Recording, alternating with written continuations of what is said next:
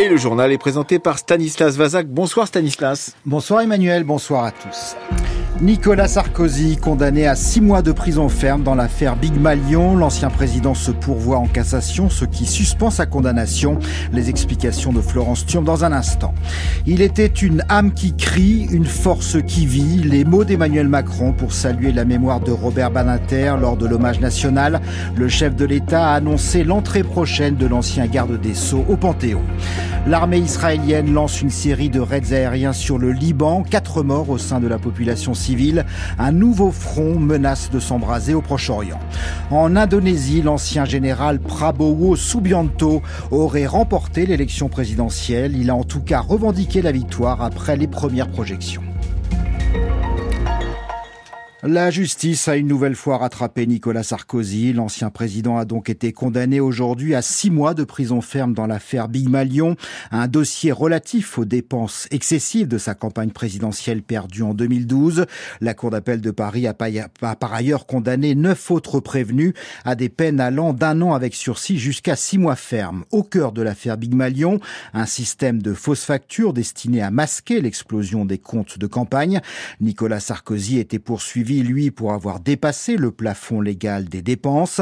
En première instance, en septembre 2021, le tribunal correctionnel lui avait infligé la peine maximale un an de prison ferme. Florence Turme était au palais de justice de Paris cet après-midi. Au premier rang de la salle d'audience, Nicolas Sarkozy a accueilli sans réaction particulière la décision de la Cour d'appel de Paris. Certes, sa peine est réduite par rapport à celle prononcée en première instance, mais cela reste en partie de la prison ferme quand le parquet avait cette fois requis un sursis simple. Et surtout, il est reconnu coupable. L'ancien président de la République a quitté le palais de justice sans un mot et son avocat, Vincent Derry, immédiatement annoncé un pourvoi en cassation en dénonçant une décision contestable, notamment au regard de la récente relaxe de François Contestable parce que lorsqu'on le compare, notamment une décision qui a été rendue la semaine dernière dans l'affaire des assistants parlementaires du, Modem, le raisonnement est en pleine contradiction. Forme de deux poids, deux mesures. Monsieur Nicolas Sarkozy est pleinement innocent des faits qui ont été reprochés.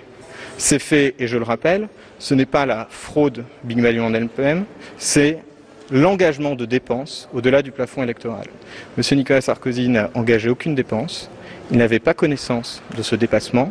Il a donc tout au long de cette procédure, et il s'est présenté à plusieurs reprises au cours de l'audience, pour faire état et maintenir sa position, à savoir sa parfaite innocence dans cette affaire. Ce pourvoi en cassation suspend l'arrêt de la Cour sur un plan pénal. Tant qu'il ne sera pas examiné, la condamnation de Nicolas Sarkozy n'est pas définitive. Il ne sera donc pas convoqué devant le juge d'application des peines pour un aménagement de ces six mois fermes.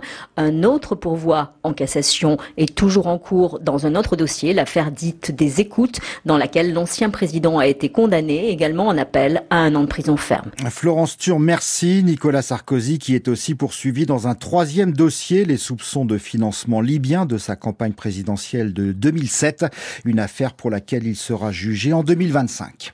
Autre décision de justice tombée aujourd'hui, Gérald Darmanin est définitivement mis hors de cause pour les accusations de viol le visant depuis 2017. La Cour de cassation a rejeté aujourd'hui le pourvoi de la plaignante Sophie Patterson-Spatz, validant ainsi le non-lieu rendu en faveur du ministre de l'Intérieur dans cette affaire. La République a rendu hommage à Robert Banater, disparu la semaine dernière à l'âge de 95 ans. Un hommage national à l'ancien garde des Sceaux, place Vendôme à Paris, devant le ministère de la Justice. Plusieurs centaines de personnes ont applaudi l'entrée du cercueil sur la place, mais aussi la retransmission du discours historique de Robert Banater, demandant en 1981 à l'Assemblée l'abolition de la peine de mort. Antoine Marette, bonsoir. Bonsoir. Vous avez suivi cet hommage national au cours duquel Emmanuel Macron a annoncé c'est l'entrée prochaine de Robert Badinter au Panthéon.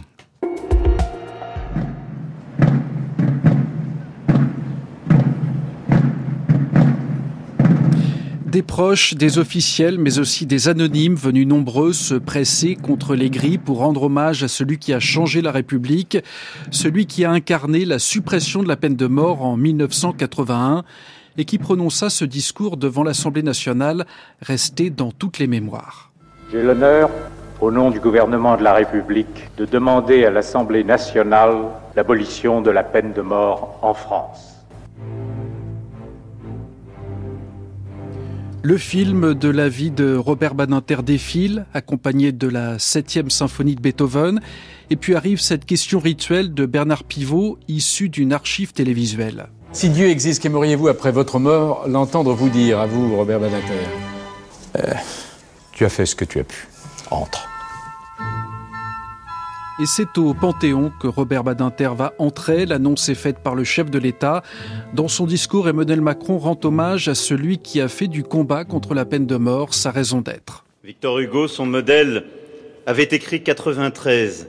Robert Badinter venait de tracer 81 dans l'histoire du progrès français. Année de l'abolition. Car pour lui existait un droit qu'aucune loi ne pouvait entamer, aucune sentence retrancher, le droit de devenir meilleur, même coupable.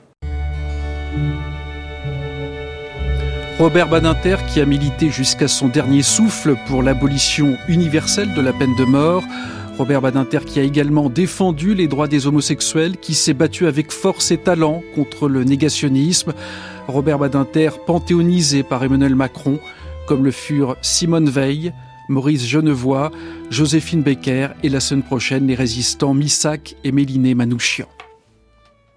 Le reportage d'Antoine Marette. Les obsèques de Robert Baninter ont été célébrées cet après-midi dans l'intimité de la famille au cimetière de Bagneux dans les Hauts-de-Seine. La réforme visant à inscrire l'IVG dans la Constitution a franchi une nouvelle étape aujourd'hui au Sénat. La commission des lois de la Chambre haute a décidé de ne pas s'opposer au texte du gouvernement. Le projet de loi sera donc discuté en séance le 28 février prochain. La formulation retenue, la liberté garantie de recourir à l'IVG ne fait pas l'unanimité. Au sein de la majorité sénatoriale de droite, beaucoup, comme le président Gérard Larcher, ont exprimé des réticences sur le principe même de l'inscription dans la Constitution. Mais pour la rapporteure du texte, la sénatrice LR Agnès Canaillé, il existe une attente, voire une pression de l'opinion sur le droit à l'avortement. Quand j'échange avec euh, mes collègues, on voit euh, que certains qui étaient euh, plutôt opposés qui ne voient pas l'intérêt de cette constitutionnalisation se trouvent aujourd'hui un peu soumis à une pression, alors souvent de leurs proches d'ailleurs, qui considèrent qu'il faut passer le pas et il faut aujourd'hui constitutionnaliser la liberté de recourir à l'IVG. Moi, j'ai eu ces discussions-là, euh, comme tout le monde, euh, en famille. Euh, dans mon entourage, c'est vrai qu'il y a plutôt une tendance à me pousser à inscrire dans la Constitution. La difficulté que l'on a, c'est que dans les discussions, souvent, on allie pour ou contre la constitutionnalisation à pour ou contre l'IVG. Et dans l'opinion publique, et même dans nos environnements familiaux les uns et les autres, quand on discute, c'est tu es contre la constitutionnalisation, donc tu es contre l'interruption volontaire de grossesse. Or, le débat n'est véritablement pas là. Mais ceci dit, le principe même du législateur et du constituant, c'est que nous ne sommes pas là pour légiférer sous la pression, nous sommes là pour euh, légiférer au nom de la nation, et donc il ne faut pas être le réceptacle de toutes ces pressions, il faut savoir prendre de la distance, et puis essayer de peser le pour et le contre pour faire le mieux possible la loi. La sénatrice LR Agnès Canaillé, elle répondait à Stéphane Robert. Un TGV sur deux, un Ouigo sur deux et un Intercité sur deux. Voilà les prévisions de la SNCF sur les rails ce week-end en raison d'une grève des contrôleurs qui débutera vendredi. Nous ne serons pas au rendez-vous ce week-end des Français qui devaient partir en vacances, regrette le PDG, le SNCF Voyageurs cet après-midi. Mais depuis ce matin à ce sujet, c'est une autre phrase qui fait parler. Bonsoir Rosalie Lafarge. Bonsoir Stanislas. Cette phrase, c'est le Premier ministre qui l'a prononcée. Oui, interrogé sur ce mouvement de grève, Gabriel Attal déplore une forme d'habitude à chaque vacances avant d'ajouter Moi je vais vous dire, je pense que les Français sont euh, très attachés à notre Constitution et au droit de grève, et constitutionnel. Ils savent que la grève, c'est un droit. Mais je crois qu'ils savent aussi que travailler, c'est un devoir. Propos assumé et défendu par la porte-parole du gouvernement Prisca Thévenot dans la foulée. Il y a simplement du bon sens dans une phrase euh, à peu près euh, simple, je pense. L'exécutif insiste sur sa double ligne, respect du droit de grève évidemment, et en même temps appelle des uns et des autres à la responsabilité. C'est euh, une façon de décliner, j'allais dire, un en même temps plutôt de droite. Arnaud Mercier est professeur en communication à l'université Paris-Panthéon-Assas. C'est en effet la mise en tension traditionnelle euh, des droits et des devoirs, mais avec l'idée que quand même, ceux qui font valoir leurs droits sont un peu abusifs et qu'ils devraient quand même restreindre le recours au plein exercice de leurs droits lorsque c'est trop gênant C'est tout à fait euh, dans la ligne euh, d'un Gabriel Attal qui a décidé avec Emmanuel Macron d'inscrire sa rhétorique plutôt du côté d'une rhétorique habituelle, disons, de la droite, pour faire simple, qui fait de ceux qui euh, revendiquent des droits des gens qui oublient qu'ils ont aussi des devoirs. Et cet après-midi, le ministre des Transports, Patrice Vergrit, qui se dit surpris par cette grève, en appelle à son tour à la responsabilité de tous à la SNCF pour euh, mettre fin rapidement au mouvement. Rosalie Lafarge, merci. Précisons que le préavis de grève des contrôleurs est effectif à partir de demain soir 20h. Il court jusqu'à lundi matin 8h. Cette question à présent, une question de santé publique. Certains additifs augmentent-ils le risque de cancer? En tout cas, des chercheurs de l'INSERM et de l'INRAE observent une présence plus importante de la, de la maladie chez les personnes qui consomment beaucoup de produits contenant certains émulsifiants. Une vaste étude est parue dans la revue scientifique PLOS Médecine. Bonsoir Laura Dulieu. Bonsoir. Il s'agit particulièrement des cancers du sein et de la prostate. Oui, ce sont deux additifs en particulier qui sont mis en cause, les fameux E407 et E417. On les trouve souvent au dos des emballages dans la liste des ingrédients des produits industriels. Ce sont des émulsifiants qui améliorent leur conservation et leur texture. Les chercheurs de l'INSERM et de l'INRAE observent un risque de cancer accru de 15% chez les personnes qui consomment le plus de produits contenant ces additifs par rapport aux personnes qui en consomment le moins. Mais c'est bien une étude statistique et non pas expérimentale, c'est-à-dire que les chercheurs ont observé et analysé les habitudes alimentaires des 92 000 personnes de la cohorte Nutrinet Santé, dont l'objectif est de mieux évaluer les relations entre la santé et la nutrition. Cette étude ne suffit donc pas à elle seule à prouver le lien direct entre ces additifs et un risque accru de cancer, insiste Bernard Srour, professeur en épidémiologie à l'INRAE, même si plusieurs autres études permettent quand même d'émettre des hypothèses. Il y a eu quelques études expérimentales euh, auparavant qui ont suggéré que certains de ces additifs pourraient avoir euh, un lien avec le microbiote intestinal et avec la couche de mucus qui protège la barrière intestinale, mais aussi des liens avec certains paramètres de l'inflammation. Et euh, on sait que plus on a une inflammation de bas grade dans notre corps, plus notre corps risque de développer des cancers au cours du temps. Selon l'INSERM, ces résultats sont autant de nouvelles connaissances clés pour faire évoluer la réglementation relative à l'utilisation des additifs dans l'industrie alimentaire. Après cette étude, l'association Foodwatch, qui lutte contre les pratiques nuisibles de l'agroalimentaire, appelle le gouvernement à réduire le nombre d'additifs autorisés dans l'alimentation sans attendre des décisions européennes. Laura Dulieu, merci. Le conflit entre Israël et le Hamas va-t-il se propager au Liban? Nouvelle escalade aujourd'hui dans le sud du pays. L'armée israélienne a lancé plusieurs raids aériens en riposte à des tirs de roquettes qui ont fait plusieurs blessés dans le nord d'Israël. Quatre civils libanais ont été tués. Un autre tir de roquette venu du Liban a coûté la vie à une soldate israélienne. Le reportage au sud Liban de Noé Pignède. Depuis le début de l'après-midi, l'aviation israélienne bombarde plusieurs localités dans le sud du Liban. Ahmed habite dans le village de Kfar Shuba, le long de la ligne de démarcation avec Israël. Il voit la frontière depuis son balcon. Les mitrailleuses israéliennes tirent tout autour des bases militaires. Et dans le ciel, il y a des avions de chasse qui nous survolent et des drones partout. Les villageois sont terrorisés. La situation est vraiment très tendue dans toute la région. Le bilan encore provisoire communiqué par les autorités libanaises est d'au moins 4 morts, dont deux enfants de 13 et 2 ans. Une femme et un combattant du Hezbollah ont également été tués. Ces attaques inquiètent car aujourd'hui Israël a frappé en profondeur dans le territoire libanais, bien au-delà de la zone frontalière où ont d'habitude lieu les affrontements. Des avions israéliens ont même survolé Beyrouth il y a quelques heures. Cette riposte fait suite à la mort d'un Israélien ce matin dans une frappe en provenance du Liban. Le ministre israélien de la Sécurité nationale, Itamar Benvir, a déclaré que cette attaque s'apparentait à une déclaration de guerre. Ces affrontements sont un palier de plus dans le conflit larvé que se livrent le Hezbollah libanais et Israël depuis le mois d'octobre et renforce la crainte d'un embrasement régional. Noé Pignette, correspondant au Liban. À Gaza, l'armée israélienne n'a pas encore lancé l'offensive annoncée sur Rafah, la frontière égyptienne. Plus d'un million quatre cent mille Palestiniens y sont réfugiés. Des négociations sont en cours en Égypte pour empêcher cet assaut promis par le Premier ministre israélien Benjamin Netanyahou. Négociations sans succès pour le moment. Et les habitants de Rafah implorent un cessez-le-feu Thomas Giraudot. C'est une note vocale envoyée par un médecin palestinien vivant à Rafah depuis bien avant le 7 octobre et les bombardements sur la bande de Gaza. Mohamed ne reconnaît plus la ville qu'il a toujours connue, passée de 300 000 à près d'un million et demi d'habitants, surtout des réfugiés, en quelques semaines. Je vois des personnes installées un peu partout dans les rues, dans les écoles. Ils ont des tentes. Enfin, ce ne sont même pas des tentes, ce sont juste des bâches en plastique. On ne mettrait même pas des animaux. Ils n'ont rien pour se protéger. Alors si l'armée israélienne lance une offensive à Rafah, ce sera véritablement une catastrophe. Il y aura énormément de morts. On est à la veille d'une boucherie. Si tous les gens, la communauté internationale ne se mobilisent pas pour un cessez-le-feu, il en va de notre survie. Un autre homme réfugié à Rafah espère lui qu'en dernier ressort, l'Égypte ouvrira le poste frontière aux portes de la ville et accueillera tous les Palestiniens fuyant une éventuelle offensive. En attendant, Omar décrit de gigantesques scènes de prière, des milliers de civils implorant un cessez-le-feu. Pourquoi vous nous tirez dessus Pourquoi vous nous tuez Pourquoi Nous les civils, nous ne faisons de mal à personne. On est comme tout le monde. S'il vous plaît, ne nous tirez pas dessus, ne nous tuez pas.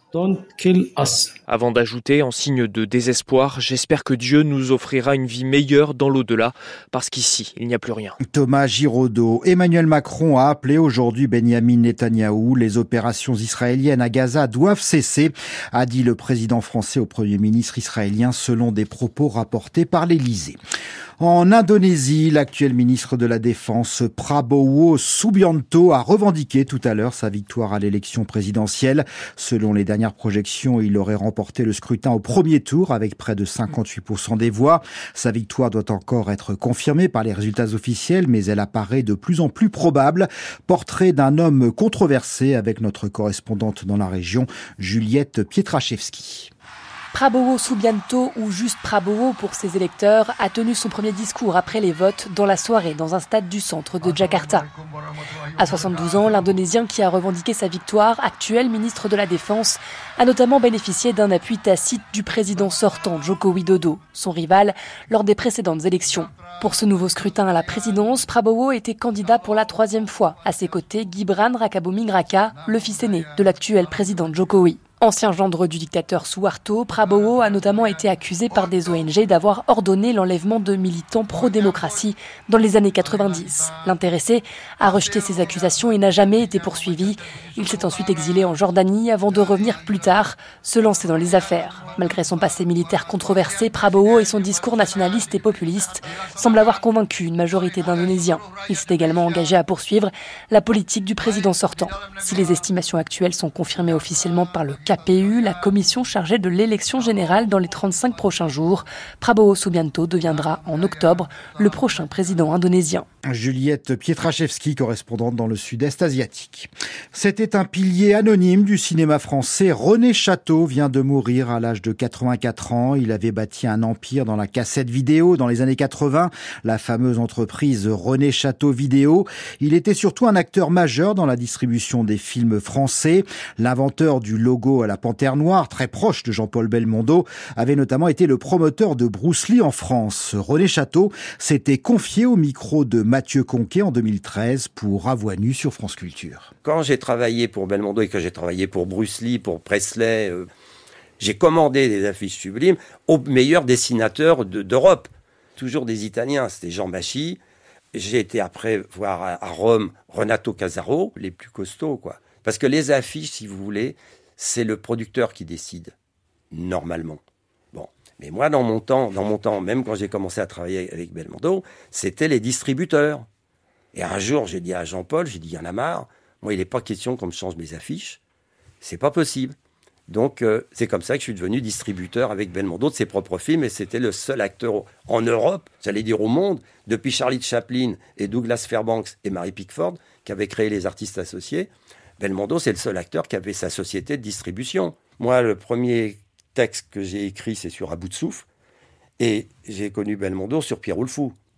Tarantino, lui au moins, il a, il, il, travaillait dans un vidéoclub. Il, est, il a une, une, culture du cinéma de genre, quoi. Oui, c'est-à-dire que lui, sa, sa, société de production, c'est bande à part, c'est le titre euh, d'un film de Godard. Donc, euh, on a au moins ce point commun. Et on a aussi un point commun avec Tarantino que je ne connais pas, c'est que il est, fasciné dans les metteurs en scène français. Pour lui, Jean-Pierre Melville, c'est le meilleur et le numéro un. Et je suis de son avis. René Château en 2013 dans nue, un entretien signé Mathieu Conquet à retrouver sur franceculture.fr. Un mot du temps demain, il sera variable en général, il pleuvra près de la Manche et sur le Languedoc, des pluies également au nord de la Seine.